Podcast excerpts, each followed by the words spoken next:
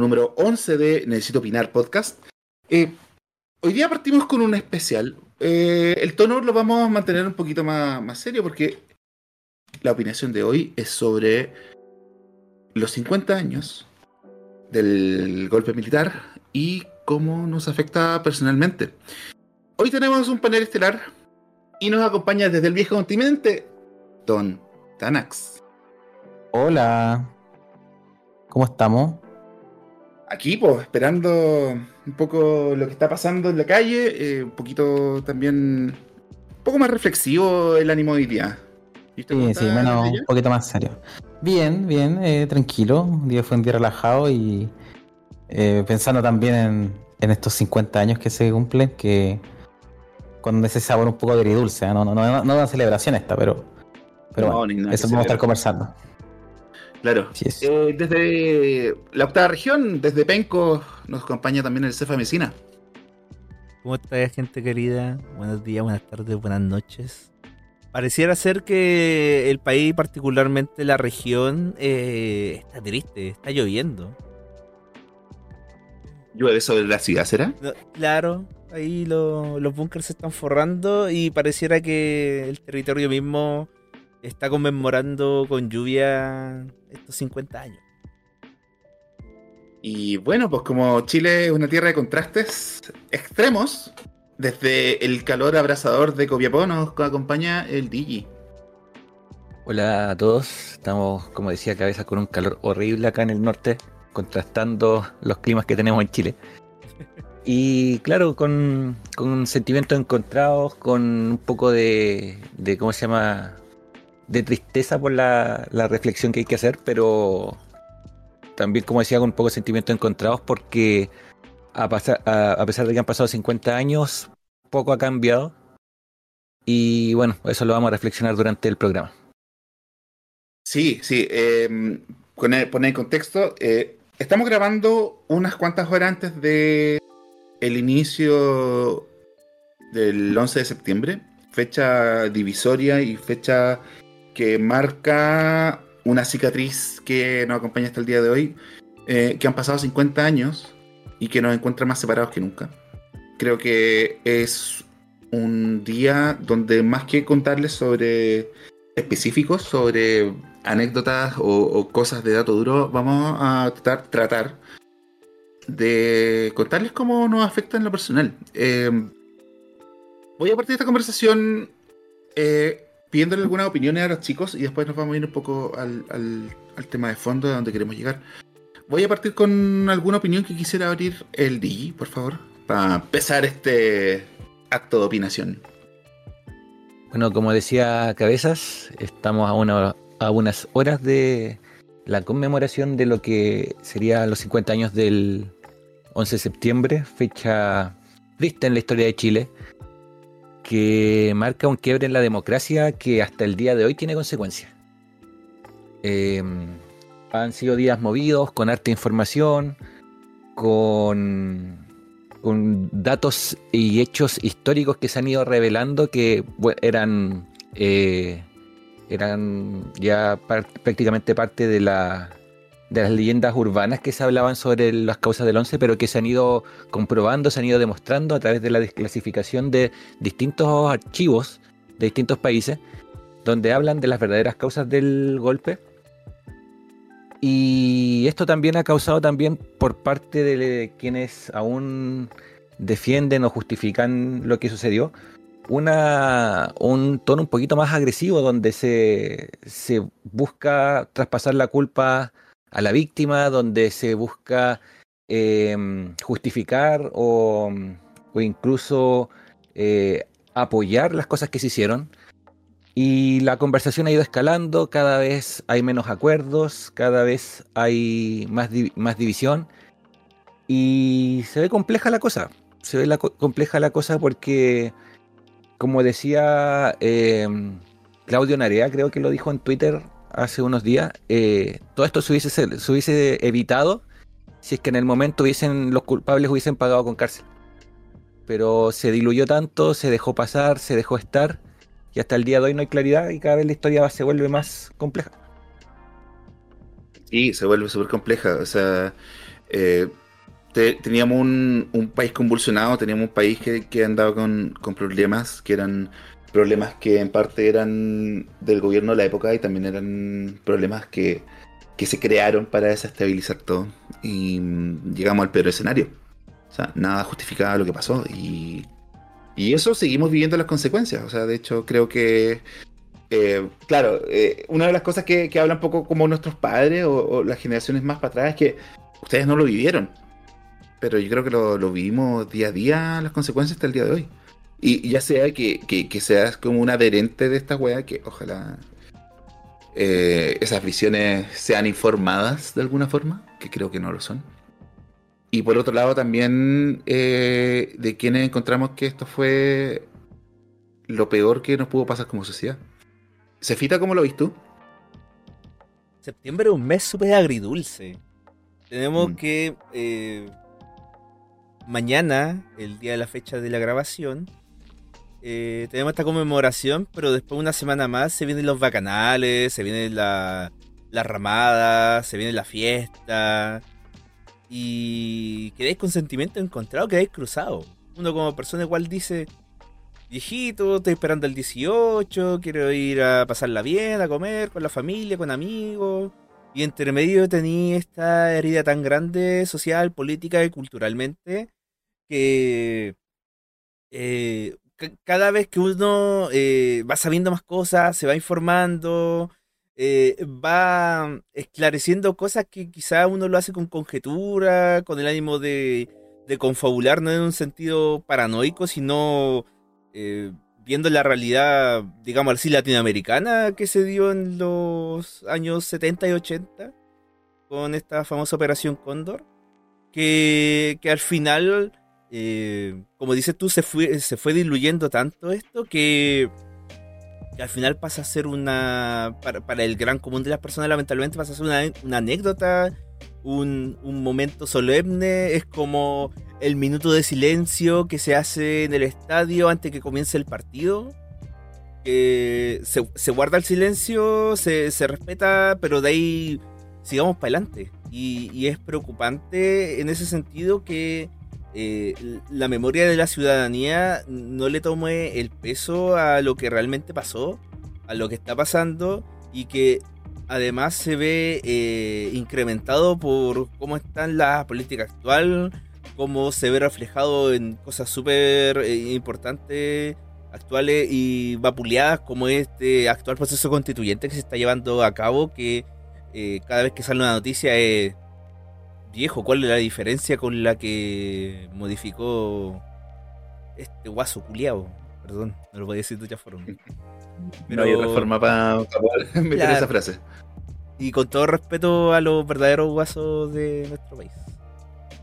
Pero eso, es, eh. una, es una contradicción tan grande porque se entiende que septiembre eh, eh, es también una época de fiesta, pero desde que pasó el, golpe, desde que estuvimos en esta dictadura, es complicado, es complicado saber cómo, cómo, realmente digerir estas emociones, cómo realmente plantearse el tema de del sentido de pertenencia para con el país.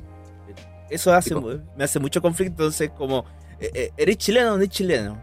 Eh, ¿Te gusta bien tu país o no? ¿Cómo es la cuestión? Y ahí en donde comienzan los roces. esas dicotomías, pues, bueno. Claro. ¿Cómo lo veis tú, Tanax? Em, complicado, una fecha complicada, una fecha agridulce, como dice el Cefa.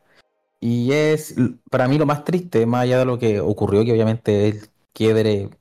Es, yo creo que es el momento más triste, más negro de la historia de Chile, sin duda. Em, dejó secuela y, y, y problemas hasta el día de hoy. O sea, no solamente a nivel constitucional, a nivel político, sino también a nivel social. Eh, las personas, y esto lo, lo pueden comprobar, si ustedes hablan con, con sus papás, con su familia, ¿cierto? Que vivió el golpe y que sobre todo fueron jóvenes en esa época. Por ejemplo, mi papá, mi papá tenía 5 o 6 años cuando fue el golpe y, votó para el plebiscito del, eh, del 88. Eh, literalmente lo que dicen las canciones de los prisioneros es cierto. O sea, él salió del colegio a patear piedra, a trabajar eh, En el, bueno, en caso de mi papá en el Pojo, o sea, una cuestión donde ganaba y cuánto ganaba en el Pojo. No me acuerdo ya. Menos del mínimo, era, era, una, plata de subsistencia con cuea. Con cuea, o sea. También para, mantener como, como la, las cifras de desocupación más bajas, pero no más que eso. Exacto. No, y, y, también, eh, no solamente eso a nivel eh, educacional, eh, laboral, sino también la gente cambió, la, la, cultura cambió, se le aprendió todo tipo de lectura, todo tipo de, acceso a la cultura, la, gente empezó a ser más individualista, todos los, tanto los valores como las profundos em, problemas que tiene el sistema neoliberal se implantaron con todo en Chile. O sea, Chile fue un experimento y, y ahora están las consecuencias para una, sociedad que no tiene mucho que ver, eh, obviamente con matices, pero no, no, se parece a la, a la, sociedad chilena pre-golpe. Y eso para mí es lo más lamentable. Para mí lo, más terrible es eso. Fue un tema que también estuvimos conversando el, capítulo pasado respecto al potencial que podría tener el, chileno con su cultura, eh, con, sus hábitos de, cultura, que están absolutamente apagados porque también ese apagón cultural arrasó eh, con las bases de eso. O sea, que no hayan hábitos de lectura, que no exista teatro, que la música sea elitista, eh, son consecuencias de haber apagado el switch no solo por los 17 años de dictadura, sino que con los acuerdos y los pactos que, se hicieron para volver a la comillas democracia, ¿cachai? O sea, eh, todo lo que, se, lo que se cedió de terreno para llegar a, este, esta coyuntura histórica, que fue eh, el 88, cuando, cuando existe el plebiscito, al día de hoy seguimos con consecuencias de esos tratos. Y de hecho, por eso es tan difícil desarmar la madeja. Así es. Cosa de los em, resultados políticos de estos últimos años. ¿no?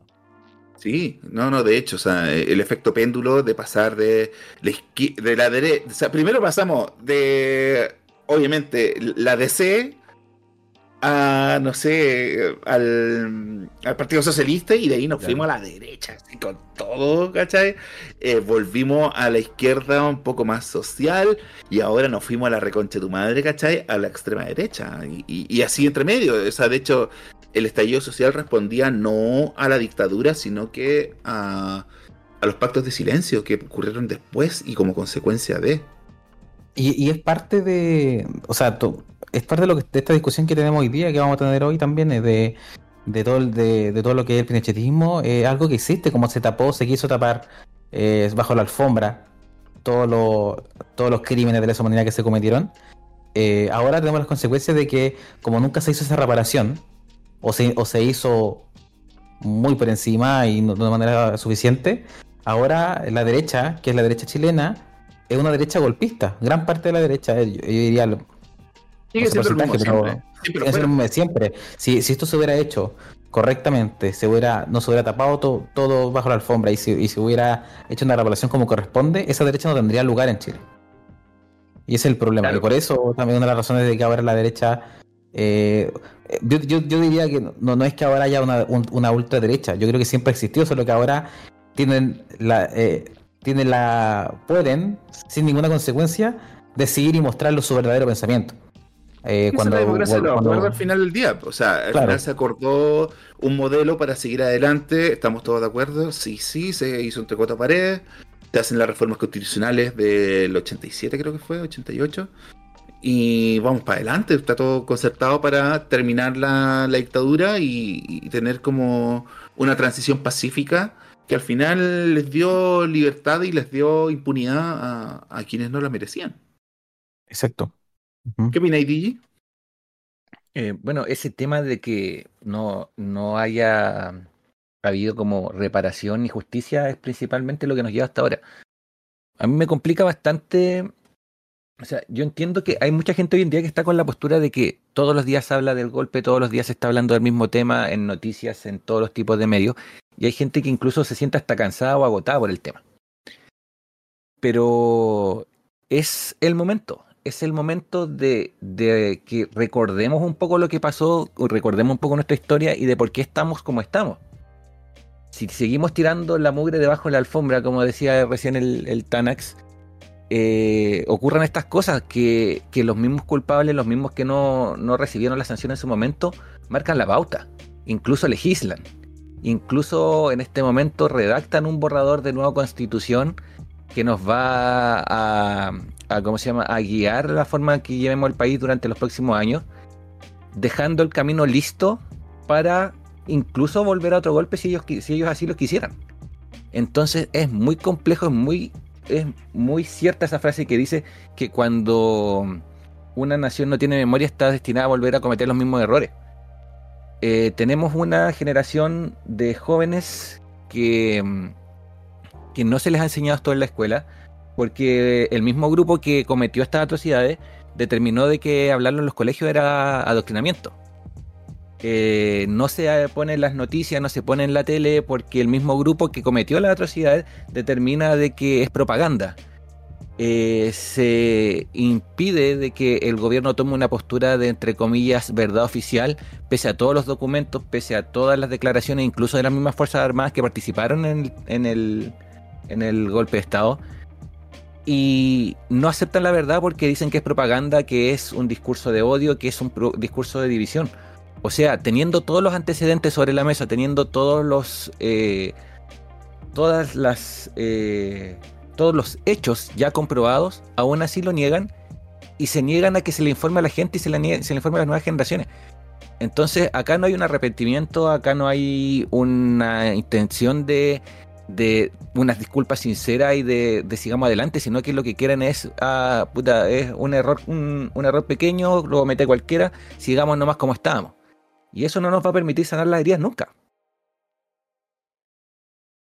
Eh, es brígido, es brígido. Por ejemplo, yo voy a ir como un poco más adelante con el, nacimiento de estos movimientos democráticos, que son los, este sabor más nuevo de la derecha, que mm, es amarillo. Amarillos, eh, además toman como, como, bandera un, un, neologismo que, que usamos para, para los cobardes para los jóvenes que no tienen opinión, ellos se lo ponen, así como somos orgullosos de ser amarillo. Y mm, Christian Barken se manda esta editorial hace un par de meses atrás respecto a, mm, a decir que, de que demos vuelta a la página, como nos está, nos está mandando a decir que no es necesario seguir buscando, que no es necesario eh, buscar hasta la última persona desaparecida, sino que para él eh, ya fue. Ya fue y tenemos que dar vuelta a la página. Ese es un discurso súper peligroso. Peligrosísimo. Peligrosísimo, porque le ponéis lápida al dolor de mucha gente. Y no solo el dolor de, los familiares directos, sino que el dolor de una nación. O sea, ¿qué pasa en otras circunstancias si es que el Estado toma esta postura oficial de no buscar hasta la última persona que ellos mismos hicieron desaparecer. O sea, mm, el nunca más no es solo retórica, el, nunca más es, nunca más vamos a repetir esto, ¿cachai?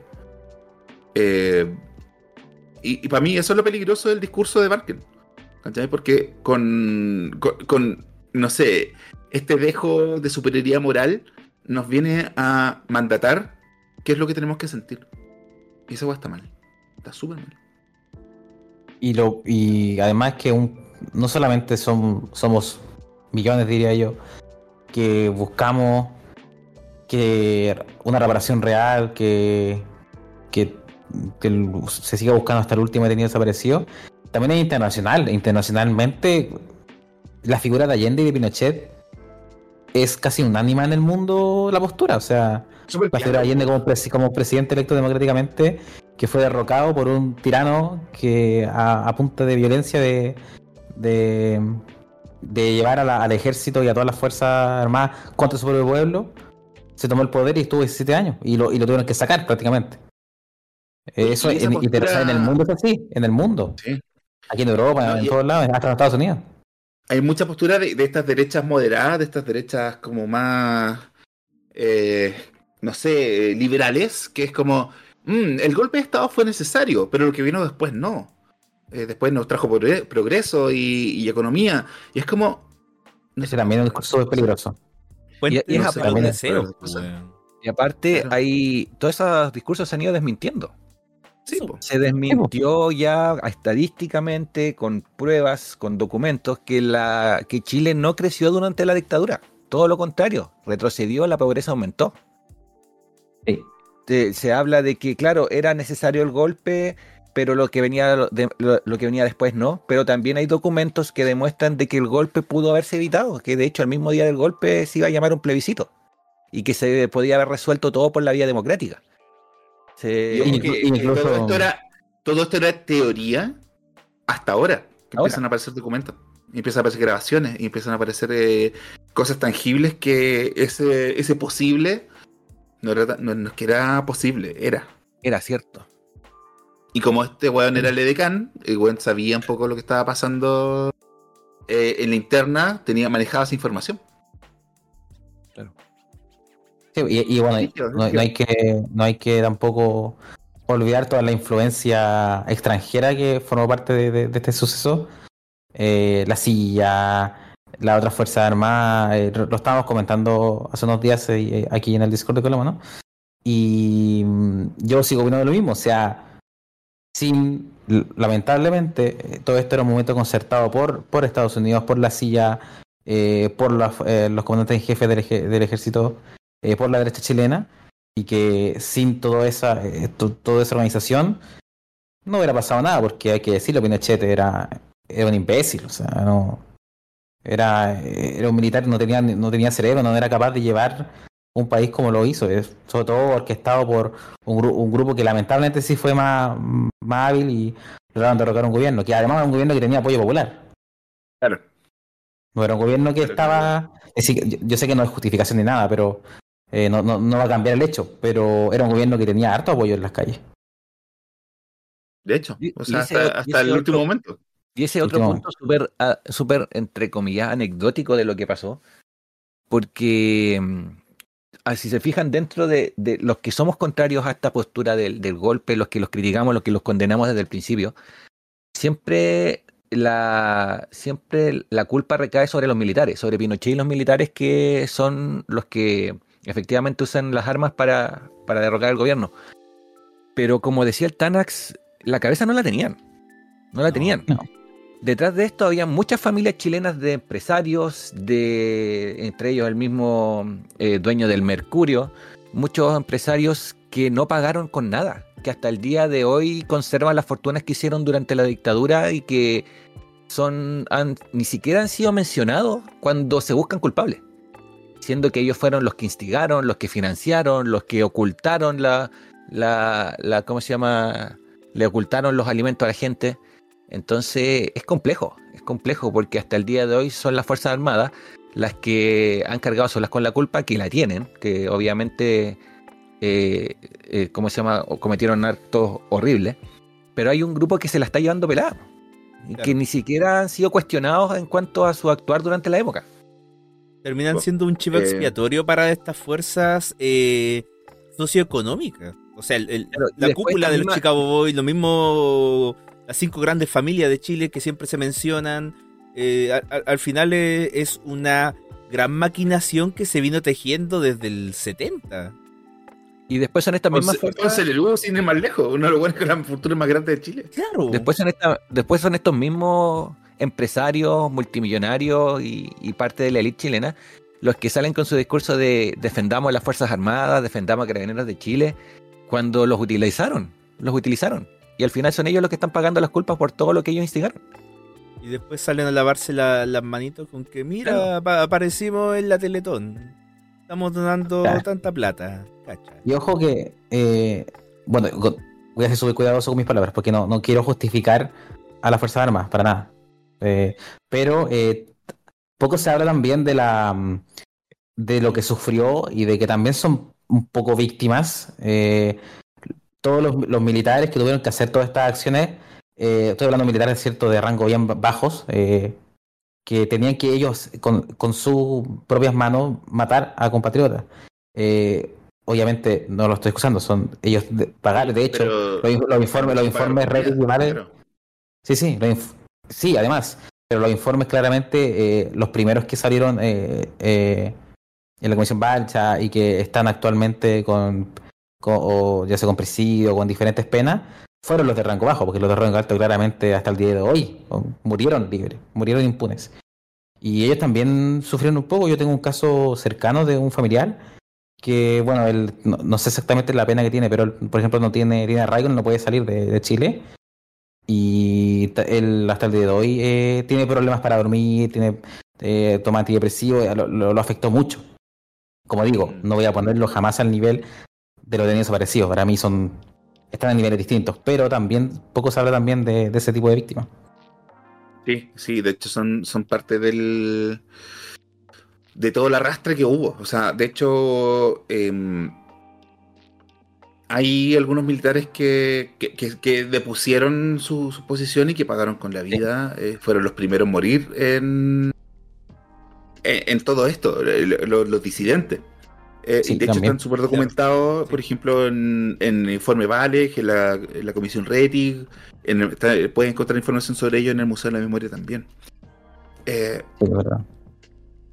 A ver, eh, el, Tanax como que lo adelantaba un poco eh, en, lo que nos estaba conversando, pero me gustaría saber un poco sobre como sus entornos familiares y cómo también lo afectó a ellos, a la generación que viene detrás de nosotros, nuestros padres, nuestros abuelos, que son los que sí vivieron eh, la dictadura de primera persona.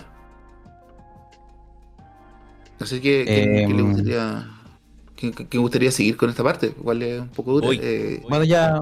Valsefa, Valsefa ya. Sí. Valsefita, sí. Eh, bueno, es, inherente que, y, sacando conjeturas rápidas, eh, que gran parte de los que estamos aquí presentes, los familiares, ya sea la generación de, los, nuestros padres, nuestros abuelos, bisabuelos, fueron golpeados directamente. O sea, mi familia, de hecho, mi familia materna, hubieron exiliados políticos eh, he contado historias y en realidad no me enteré hace muchos años de esto, que eh, tuve un tío abuelo que previa a su exilio eh, lo arrestaron, lo llevaron a la isla Quiriquina, que funcionó como cárcel en, el golpe.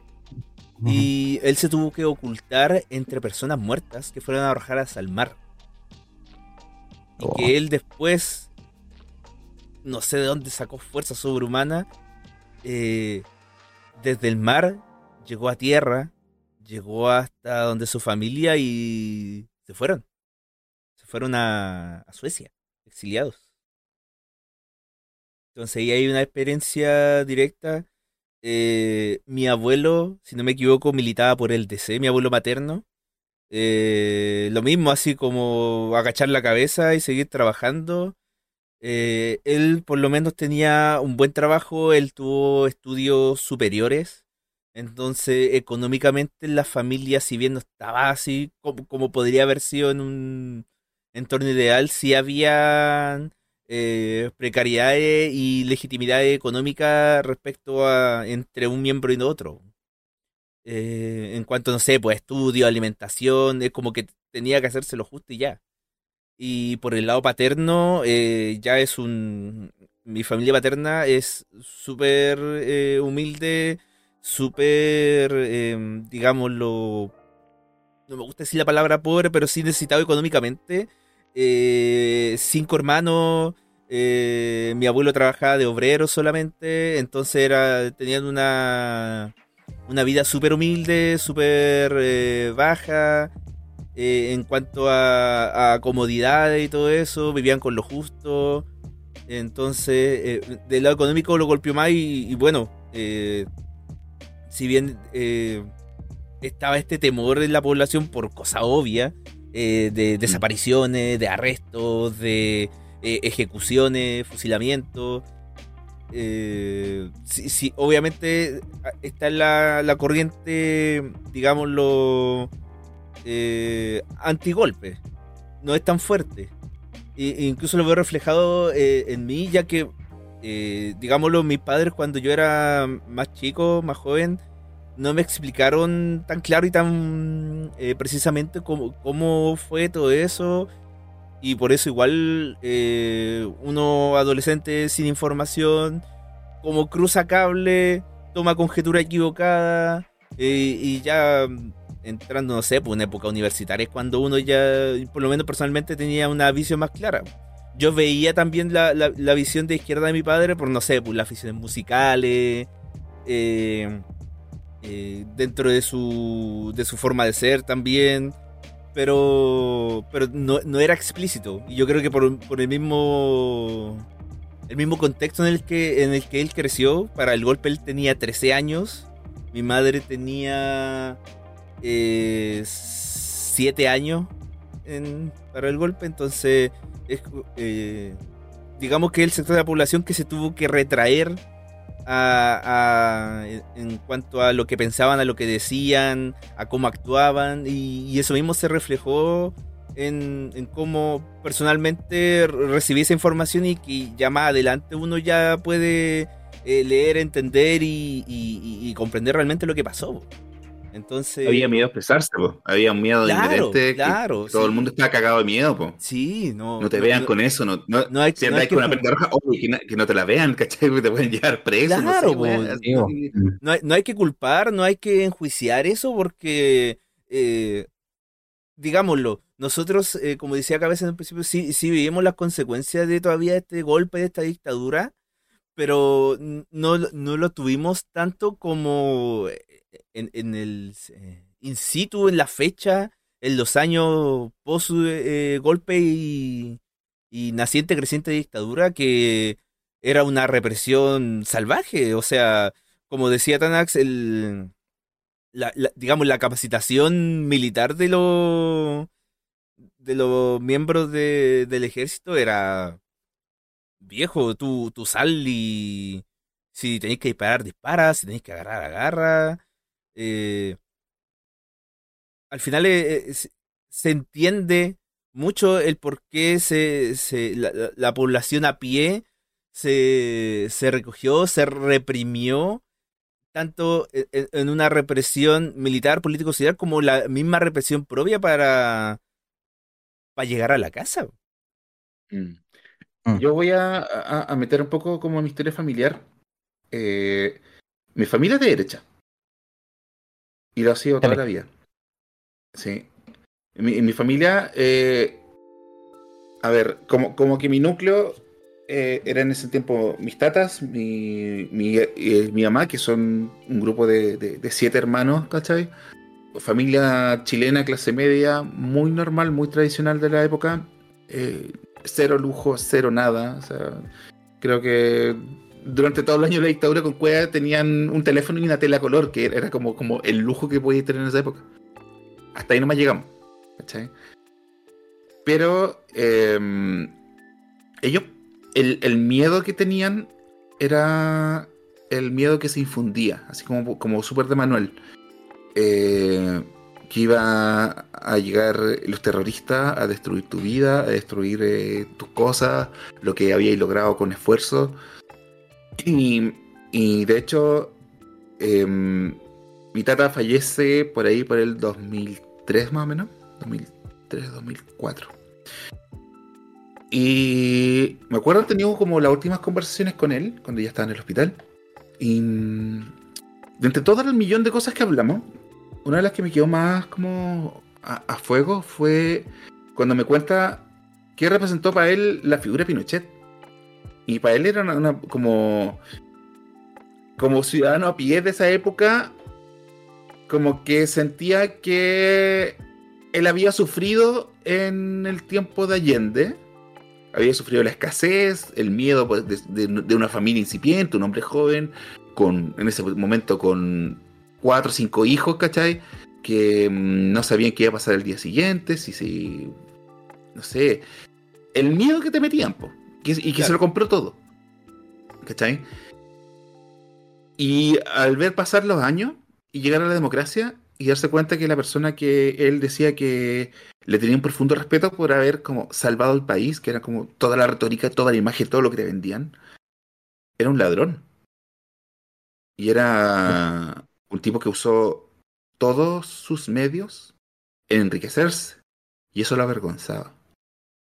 una persona educadísima, con, un nivel de, de, mm, inteligencia muy, muy bueno, llega a esa conclusión en el final de su vida, ¿cachai? ¿Cuánto, ¿Cuántas personas, cuántas personas por convicción, por eh, falta de educación, por falta de medios que eran, o, o, que los medios que accedían les daban una cosa, vivieron engañados toda la vida? ¿Cachai?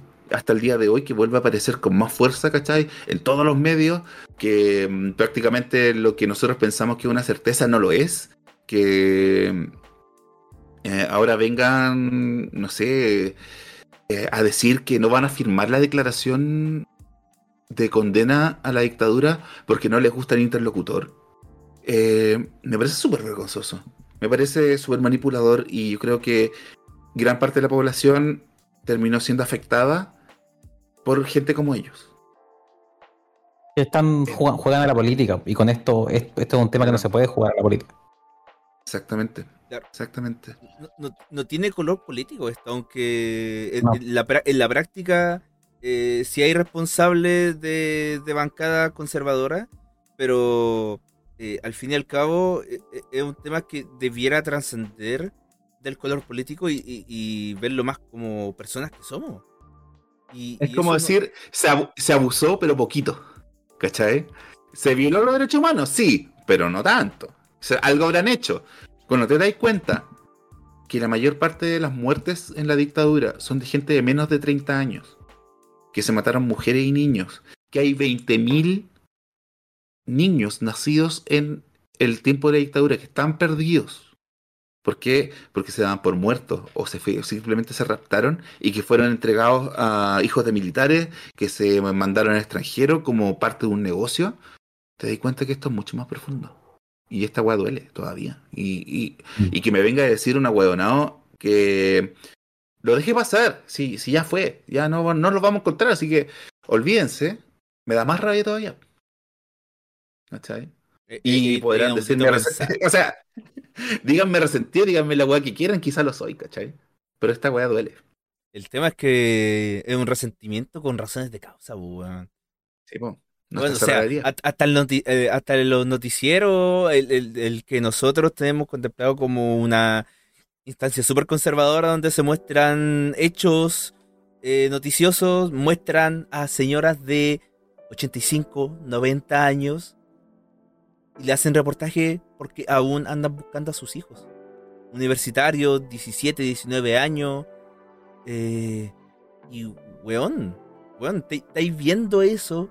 ¿Estáis viendo que hay gente que se le perdió el hijo, que, que le mataron al hijo, weón?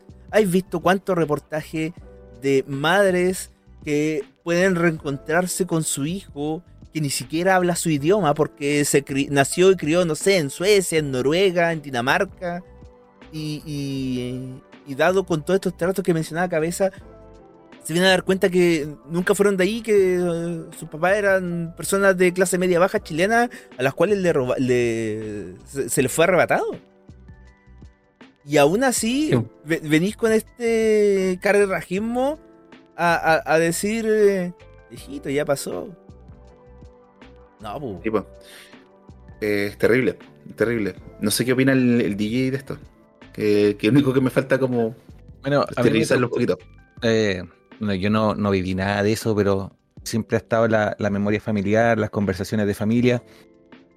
Y por parte de mi familia nos tocaron de los dos lados.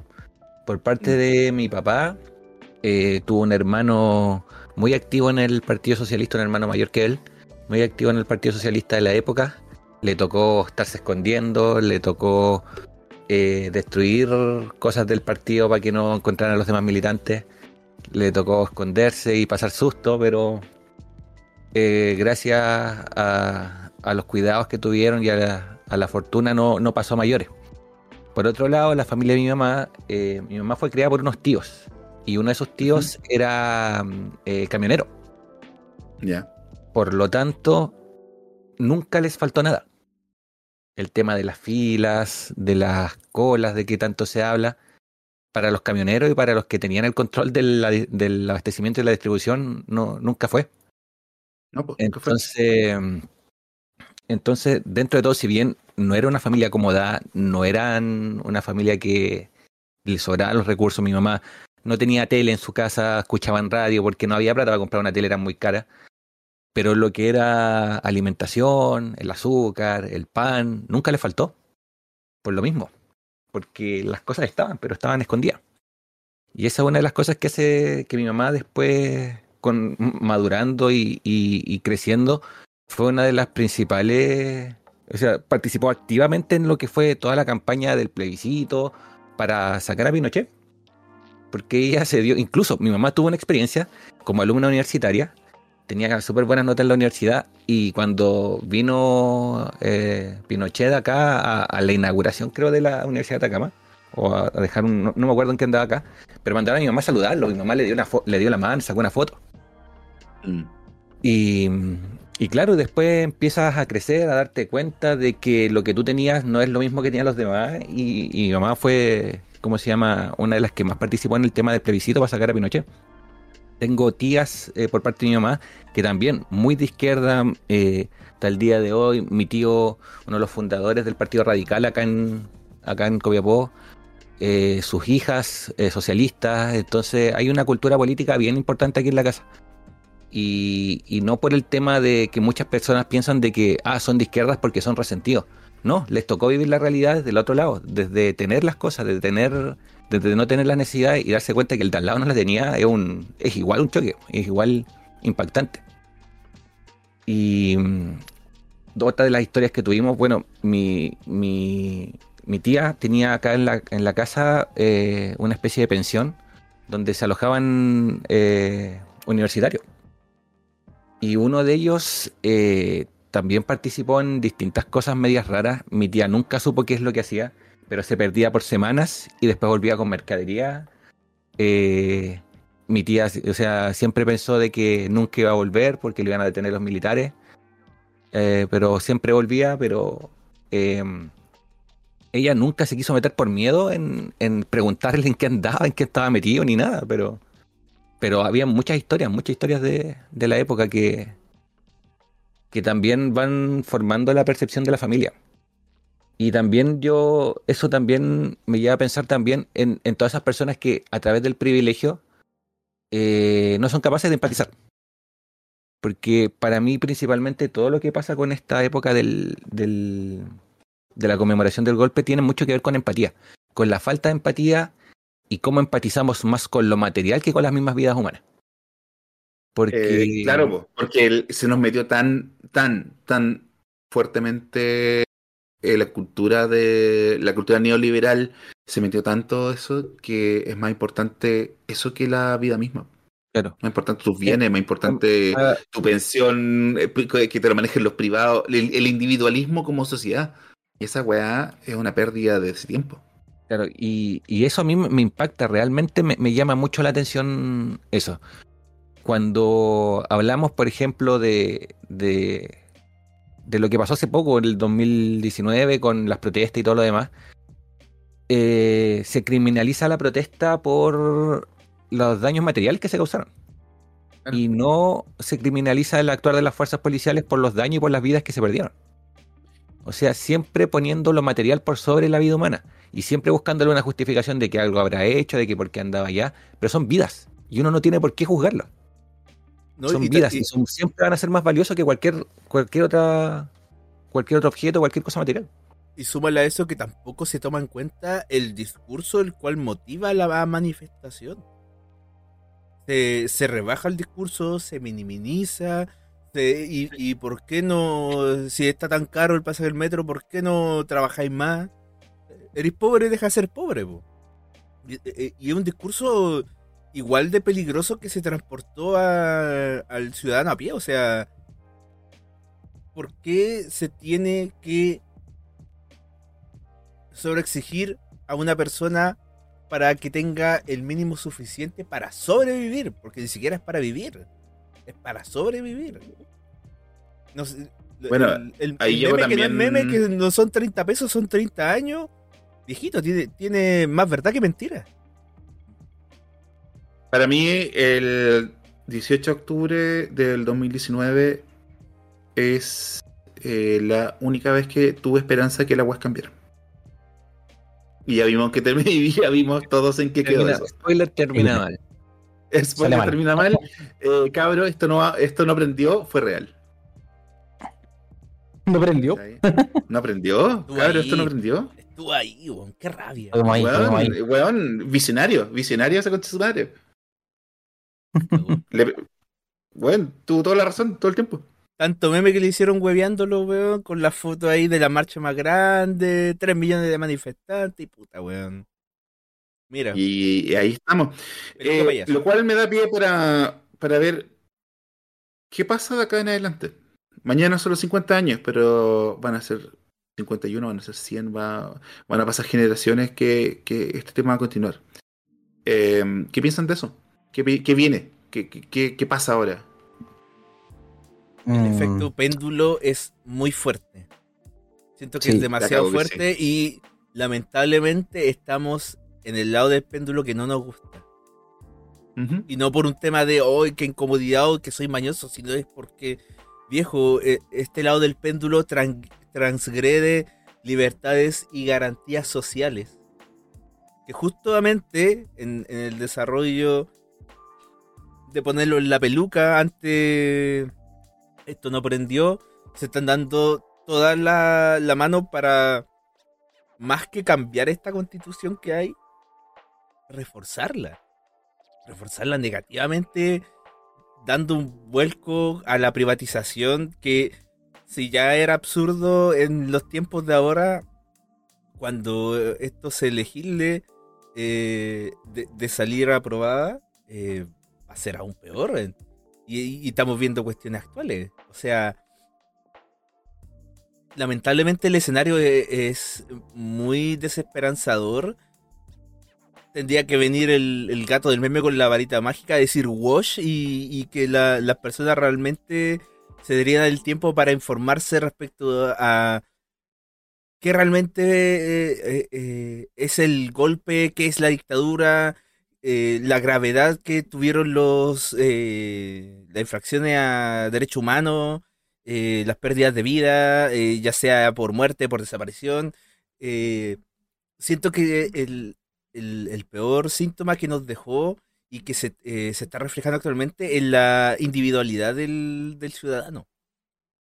Y eso mm. hace que yo, yo en lo personal vea tan desesperanzador el, el panorama de va a ser una conmemoración más. Eh, los que tenemos un, poco más de criterio vamos a vamos a, vivir eh, eh, este día o estos días con, con, el peso que realmente se merecen y que las personas que no están merecen, pero los demás va a ser puta. Hoy día salgo más temprano de la casa, pero mañana vuelvo a la misma hora de siempre. Hmm. Sí, bueno, tienes toda razón. Eh, Tanax, ¿qué opináis? Mm, es complicado, es complicado porque se ve un poco negro el panorama. Eh, se ha avanzado, se ha avanzado dentro de. Ah, en la medida de lo posible, como decía un expresidente. Pero claramente no es suficiente. Eh, nos falta mucho, lo, dije al principio, la toda la, eh, la influencia de, de, la dictadura hasta el día de hoy sigue. El día de hoy los sistemas políticos sociales se mantienen así. Y yo creo, bueno, un poco eh, de manera activa lo que se puede hacer es, tratar de que la gente, como, como decía el Cefa, se, eh, se informe verdaderamente de lo que está pasando. No nos quedemos, no cometamos el mismo error que cometimos eh, para el plebiscito de, del primer borrado de la Constitución, de quedarnos en el discurso intelectual, quedarnos en lo, en lo... Es decir, no, es que es obvio que no es así, que esto no... Eh, eh, lo, que, lo que dice la, la, franja del rechazo está mal por esto. No, vayamos, hay que ir a la calle, hay que explicarle al ciudadano a pie, como, como hemos dicho harto, eh, con pera y manzana. Explicarlo en la calle, porque ahí está la gente que vota, esa es la gente, el grueso de personas que votan, que están invisibilizados en redes sociales, en la tele. En la tele. Son gente que, que es como el, el, votante silencioso, como se le llama, y ahí hay que ir. Y lo mismo con esto, hay que... Sí, sí pues, que, que, que brigio que tengamos que, después de pasar por dos de las derrotas más más duras, más deprimentes, que nos toca de nuevo rearmarnos. Yo creo que, ahí es donde hay una clave, ¿cachai? Para pa, el futuro. Y que vamos a tener que hacerlo. Vamos a tener que pensar en, que eh, viene una lección crucial.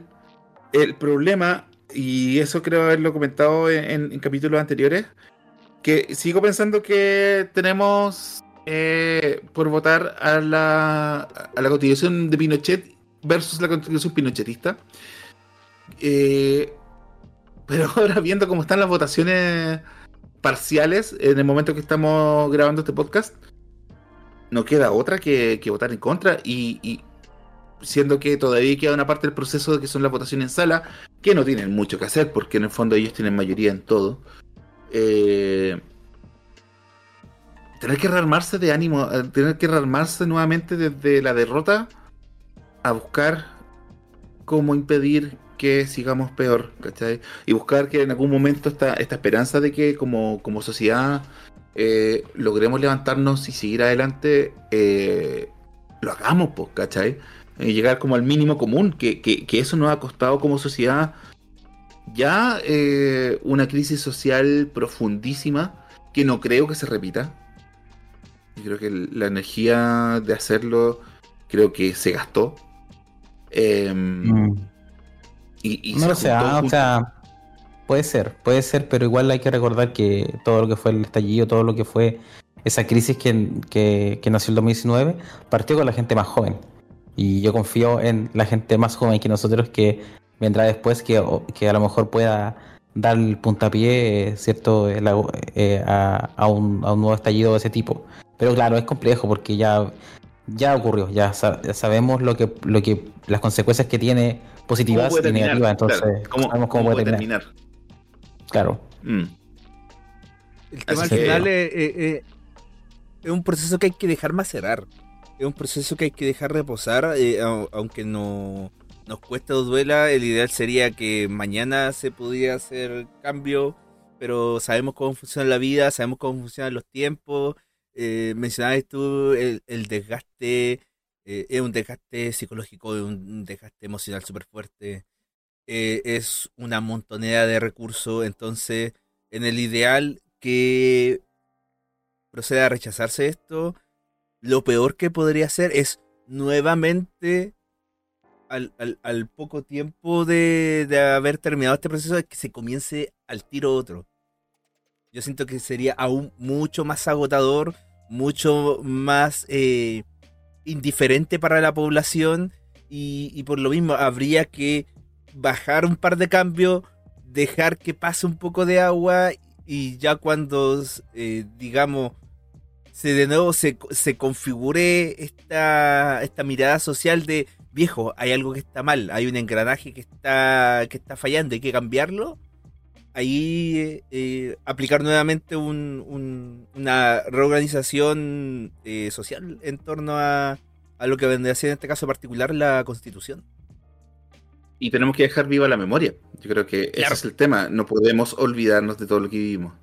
Ahí está la, para mí, ahí está la clave en una victoria o en una derrota del sistema. Eh, y, ante, ante eso, igual me gustaría como, ya para un poco ir terminando, una pregunta, porque también se discutió hace un tiempo eh, con, el, con el tema de, de esta película que salió de Pablo Larraín, la de. Eh, ¿Cómo se llama? El, el Conde, ¿no? El Conde, ¿no? Que es una, una, sátira. Eh, igual es una discusión compleja. Yo la vi, la verdad me pareció, pareció súper interesante y súper válida de tener. Del hecho de que todo esto, este, este arte que se hace o todas estas cosas que se hacen de Pinochet, de Allende, ¿cierto? De, del tema de la dictadura ¿Qué pasa cuando caen en la, sátira? No sé qué opinan ustedes. Eh, ¿Es válido? Eh, ¿Primero se debería sanar y luego hacer eso? ¿O es, válido como una expresión artística? Eh, ¿Creen ustedes? En mi caso es complejo. Estoy como, como que sí, no, como que me parece. Eh, pero eso es porque mi mirada, yo ya tengo asumido lo terrible que fue el proceso, por lo tanto para mí ver una sátira, ver a Pinochet hecho un vampiro es como ah, chistoso, pero quizá para alguien que todavía tiene eh, familia desaparecido, no es tan chistoso. Entonces es un poco complejo. Voy a dar mi, visión. Eh, para, mí es muy sencillo. Hay que, hay que reírse del poder. Yo, creo que sí es válido. Creo que eh, perderle el respeto a estas como, como figuras de poder eh, es válido y es necesario. ¿Cachai? el momento que dejamos de verlo como el jefe final, sino que con la pequeñita ser humano que es, eh, también nos lo pone en escala, ¿cachai? Creo que no, o sea, sin poner en valor la película. ¿Cachai? Todavía no la veo. No, no, más, allá de la película, sí. Más allá de la película, yo creo que sí, es válido poner al, al dictador, ¿cachai? En, en, en, su escala de, de ser nefasto. ¿Cachai? De, de, de, de hecho, de ahí nace la, la, comedia, ¿cachai? De reírse del poder. Eh, sí, va, siempre va a existir a alguien que, que le va a ofender, ya sea de los dos bandos, pero para mí el ejercicio de reírse del poder es el más válido. Por lo general la comedia funciona mientras tú te ríes de, de, de, la situación de poder y deja de ser tan chistoso cuando te ríes del que no se puede defender. De hecho, eso es como, como el gran cambio, como, como la definición de la comedia. El punto que lo define mejor. Claro, ¿cachai? Eh, para mí, reírse de Pinocho, puta, hay que reírse. Eh, de hecho, uno de los mejores haciendo eso fue, fue Guillo. Eh, también, pero, pero Falta Meléndez también. Guillo era, para mí yo lo admiro mucho, que es un caricaturista, que estuvo en Fortima Pocho, estuvo en análisis también que el tipo se reía de Pinochet y creó un personaje que era, creo que, creo que era el príncipe, no sé cómo se llama. Pero era un, un weón que perdía la cabeza con el poder. ¿Cachai? Y lo hizo en plena dictadura. El weón tenía unas bolas de 800 kilos. bueno, está en lo hizo, lo hizo en Chile, lo hizo en su tiempo, lo, lo sigue haciendo, sigue dibujando Guillo. Y lo hizo corriendo en riesgo su vida, básicamente. Eh, siempre, yo creo que siempre, siempre, siempre, cuando tenía una figura de poder desigual, es válido reírse de él. La sátira al final es un ejercicio eh, que busca ridiculizar eh, elementos que en el, en el imaginativo colectivo no son ridículos. Claro. Por tanto, funciona como una excelente crítica porque tú no le das el valor humorístico que le, da, que le darías a otros personajes que vienen a hacer reír y te hacen reír y te caen bien.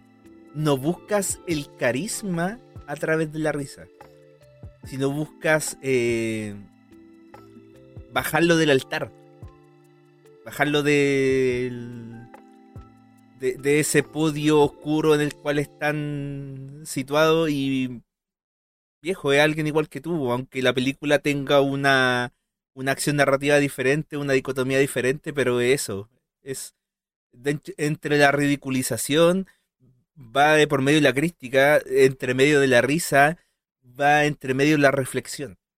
Por tanto, es un, es un material súper súper válido. Es cosa de... Se me viene rápidamente en la cabeza, no sé, eh, Los Simpson cuando se hacen burla a Hitler o lo mismo que hace Jojo Rabbit, que pone a Hitler como un mejor amigo imaginario.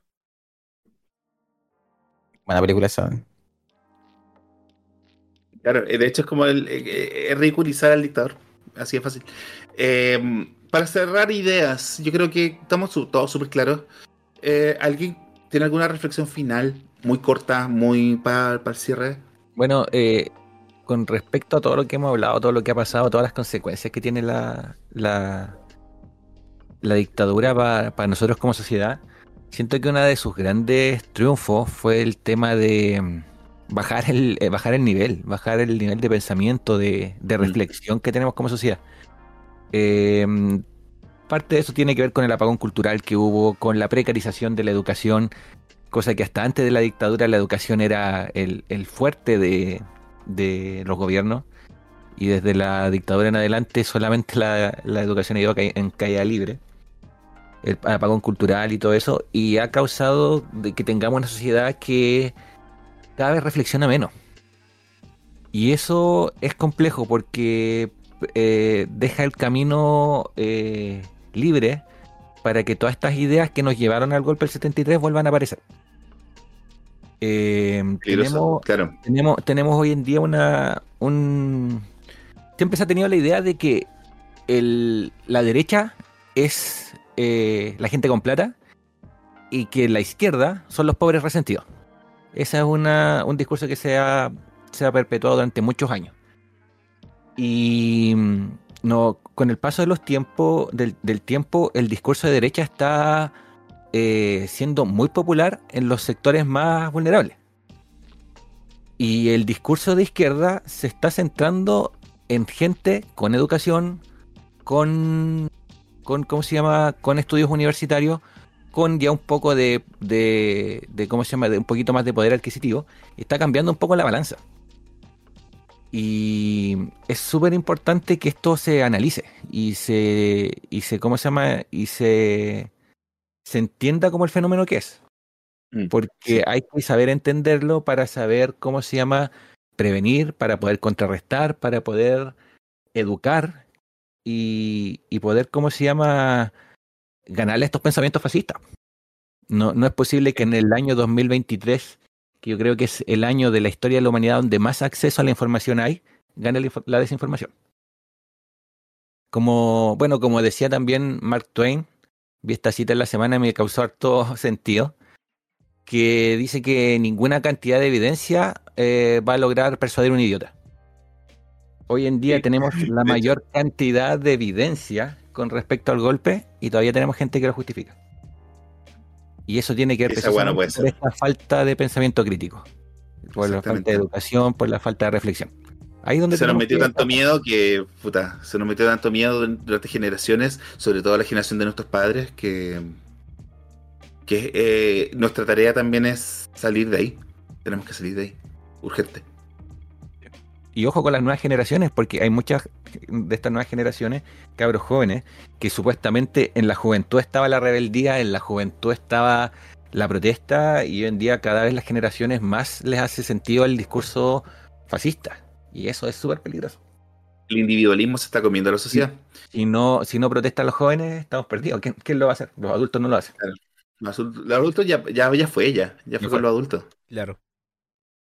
Ya lo hicieron. Ya. ¿Ideas para cerrar? Al final, un punto de, no olvidar. No hay que olvidar lo que pasó. No hay que olvidar lo que pasó hace 50 años, lo que pasó hace eh, cuatro años con el estallido. Que tengan que servir referentes para lo bueno y lo malo.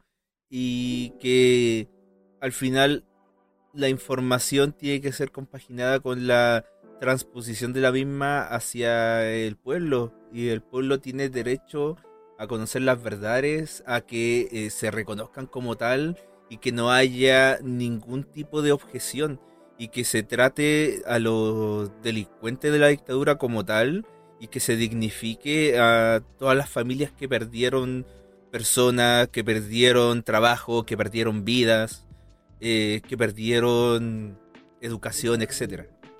Y para ello es súper importante mantener siempre en memoria eh, todo este acontecimiento.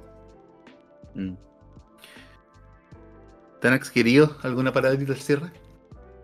Eh, dijeron casi todo. Para mí es ni perdón ni olvido. Hay muchas familias que todavía buscan a sus familiares y eh, tenemos que abrazar todos esos momentos de de em, perdón, eh, todos esos lugares que, por ejemplo, nos recuerdan el mismo Museo de la Memoria, estas exposiciones que se están haciendo en Chile, eh, sobre todo en Santiago, harto, eh, son buenas para no, para, para no olvidarlo. recuerdo hace un tiempo se intentó incluso quitar financiamiento al Museo de la Memoria, lo que me parece terrible porque es lo que más se necesita ahora, en este momento. O sea, memoria. memoria, no, no olvidar lo, lo, que ocurrió y lo terrible que fue. Y, y nada, para mí es eso, lo principal, eh, ni perder ni olvido, no, no, no olvidar lo que ocurrió y ir hacia adelante, pero siempre viendo también hacia atrás. Lo que se habla siempre, que un pueblo sin memoria es un pueblo sin futuro. Y yo creo que hay que hay que luchar por la memoria. Mi conclusión final es que este capítulo se llama Nunca más, porque vamos a luchar porque nunca más pasa esto, como sociedad, como personas, como individuales y como y como colectivo. Y también nunca más porque no sé si alguna vez vamos a ponernos tan serios en este programa. Así que, Cerramos este tema principal del Necesito Opinar. Em, sin antes dejar algunas recomendaciones. Em, oh. Recomendaciones en su gran parte eh, basadas en esta, en esta efeméride y también eh, elegidas con pinza para, también esta fecha que es bastante especial. Eh, voy a partir con el Cefa. Cefa, ¿qué, nos vaya a recomendar esta semana?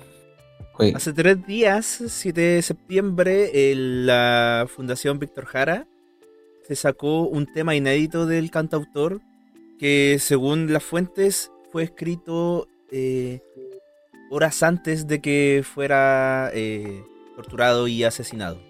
Se llama Somos 5000. Eh, tuvo apoyo de profesionales músicos y pueden encontrar la canción en YouTube. Obviamente esta canción está con es sin fines de lucro y es solamente para llevar a la vida gracias a la inteligencia artificial este último tema inédito de Víctor Jara. Que se usa de buena forma para completar una obra que quedó incompleta. Muy bien, bacán. Eh, Tanax, querido, ¿con qué nos va a recomendar esta semana? Hoy día vamos a seguir con la tónica de eh, Víctor Jara. Y yo les voy a recomendar un concierto que está en Spotify, en Apple Music, está en YouTube, en todos lados pueden encontrar, que es un concierto de Víctor Jara Sinfónico. Eh, está interpretado por, y aquí les mando saludo al Cefita, por la Orquesta Sinfónica de la Universidad de Concepción. Y eh, nada, es mi ciudad, mi ciudad. una la obra contiene obviamente los grandes éxitos de Víctor Jara en versión sinfónica y eh, cuenta con la voz de Manuel García en algunas canciones. No todas las canciones son cantadas, algunas son solamente instrumental, otras son con coros y otras tienen la voz de Manuel García junto a los coros, así que es súper bueno si quieren escuchar ahí a, Víctor de una forma un poco, un poco distinta.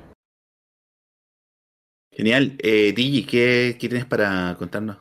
Bueno, parece que no hubiésemos puesto de acuerdo, pero eh, la, música es una herramienta súper importante para generar la construcción de una memoria colectiva, para hablar de la época en la que estamos, de la época en la que se escribieron los hechos, de cómo vivía la gente en el momento en que se escribió cada canción. Eh, mis recomendaciones son un poquito más actuales, tiene que ver con música también, pero son cuatro temas que hablan precisamente de esta época y que a través de distintos estilos musicales plasman súper bien lo que vivió la gente y cómo se ve hasta hoy, ¿cómo se llama? Los embates de la dictadura. Las canciones que les recomiendo escuchar son el clásico de Barrido el Sol de los tres, con una melodía así como súper alegre, habla de temas súper eh, profundos relacionados a lo que ocurrió en la época el tema, el detenido de los bunkers, un tema clásico, con una letra bien fuerte y bien triste, pero que habla de las vivencias de todas estas personas que hasta el día de hoy no han podido ser encontradas. La caravana de los cuervos del sur, tema nuevito de hace un par de años solamente, que habla de cómo se vivió la, la lucha entre la protesta y el régimen y cómo se, mm, cómo se enfrentó la gente que quería defender la democracia contra los militares en la época. Y por último, el tema Verte caer de Dragma, que habla precisamente de la caída del, dictador cuando fue detenido en Londres y cómo terminó sus últimos días. Así que les recomiendo ponerle oreja a estos temas, ver sus letras, así como estos hay varios otros, pero estos son como una pincelada nomás para, para recordar. Yo, en, lo personal, eh, me pasa un tema con Víctor Jara. Víctor Jara uno de los compositores más profundos y, y con más sustancia de toda la historia de Chile. Eh, me cuesta escucharlo. Me cuesta escuchar Víctor Jara. No porque no me gusta o tenga un problema con sus composiciones, es porque me muero de pena. Porque siempre recuerdo de la forma que se torturó, de la forma que falleció, em, de la forma que, su trayectoria trascendió. Así que siempre tengo un nudo en la garganta cuando, hasta de hablar de Víctor Jara. Eh, y en estos días, eh, que, se hace un poquito más, más presente, es como la muerte del artista, de uno de los artistas más importantes de la historia de Chile. Em, mi recomendación de esta semana eh, es una película de animación, es un corto de animación, dura, ¿cuánto? 24, 25 minutos. Se llama 911 911. De hecho es 911 slash 911 de eh, director norteamericano llamado Mel Chin. Eh, es un paralelo de los dos 11 de septiembre más recordados por la humanidad, que es el 9-11 de, de septiembre en, en, Chile, del 63, y el del 2001 en Estados Unidos, de los atentados de las Torres Gemelas. Esta película hace referencia a ciudadanos comunes que se vieron involucrados en, en estos sucesos. Es un cortometraje de animación muy bien cuidado, eh, de una factura impecable, que no habla de este paralelo entre dos personajes que por X motivos están relacionados de alguna forma. Y de cómo estos dos sucesos, eh, desde el punto de vista más... desde la tragedia, están entrelazados. Está disponible en YouTube. Eh, hay harto material. Eh, conocí también en su tiempo algunos de los animadores que trabajaron con esto. Bueno, porque de hecho ya, ya les había contado que en algún momento estudié en la universidad y tenían la carrera de animación y hay varios animadores que se dedicaron a esta pega, esta película desde el 2007 y les vamos a dejar el link en la descripción del capítulo. Vale mucho la pena, es muy bonito eh, y estos paralelos están súper bien logrados. Así que eso, este es el capítulo número 11 del Necesito Opinar. Eh, le quiero dar las gracias al panel, panel estelar que tenemos hoy día.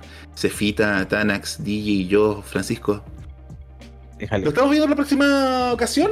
Em, ojalá con un tema más alegre, un tema más prendido, pero hoy era necesario. Es eh, necesario, viejito.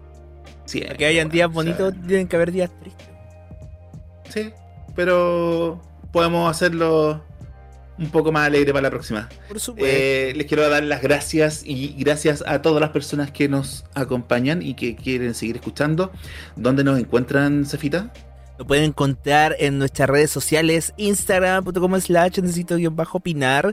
También lo pueden encontrar en YouTube, necesito opinar. Y en la plataforma podcasteras como en Spotify y ahora la nueva inclusión de Apple Podcast. Pueden escuchar todos nuestros capítulos, incluyendo el presente.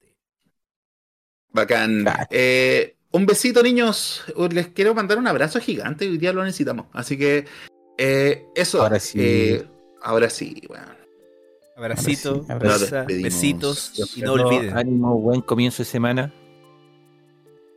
Y nos estamos escuchando. La próxima se viene fin de semana largo. Nada que una buena empanada no puedan reparar el alma y el corazoncito el último, el especial que nos escucharán, cuántas calorías se consumen en fiestas Eso nunca lo van a escuchar. Oh, ya era el experto nutricionista. Yo cacho más o menos no quieren saberlo. No, cállate ya, fuera del panel. Adiós.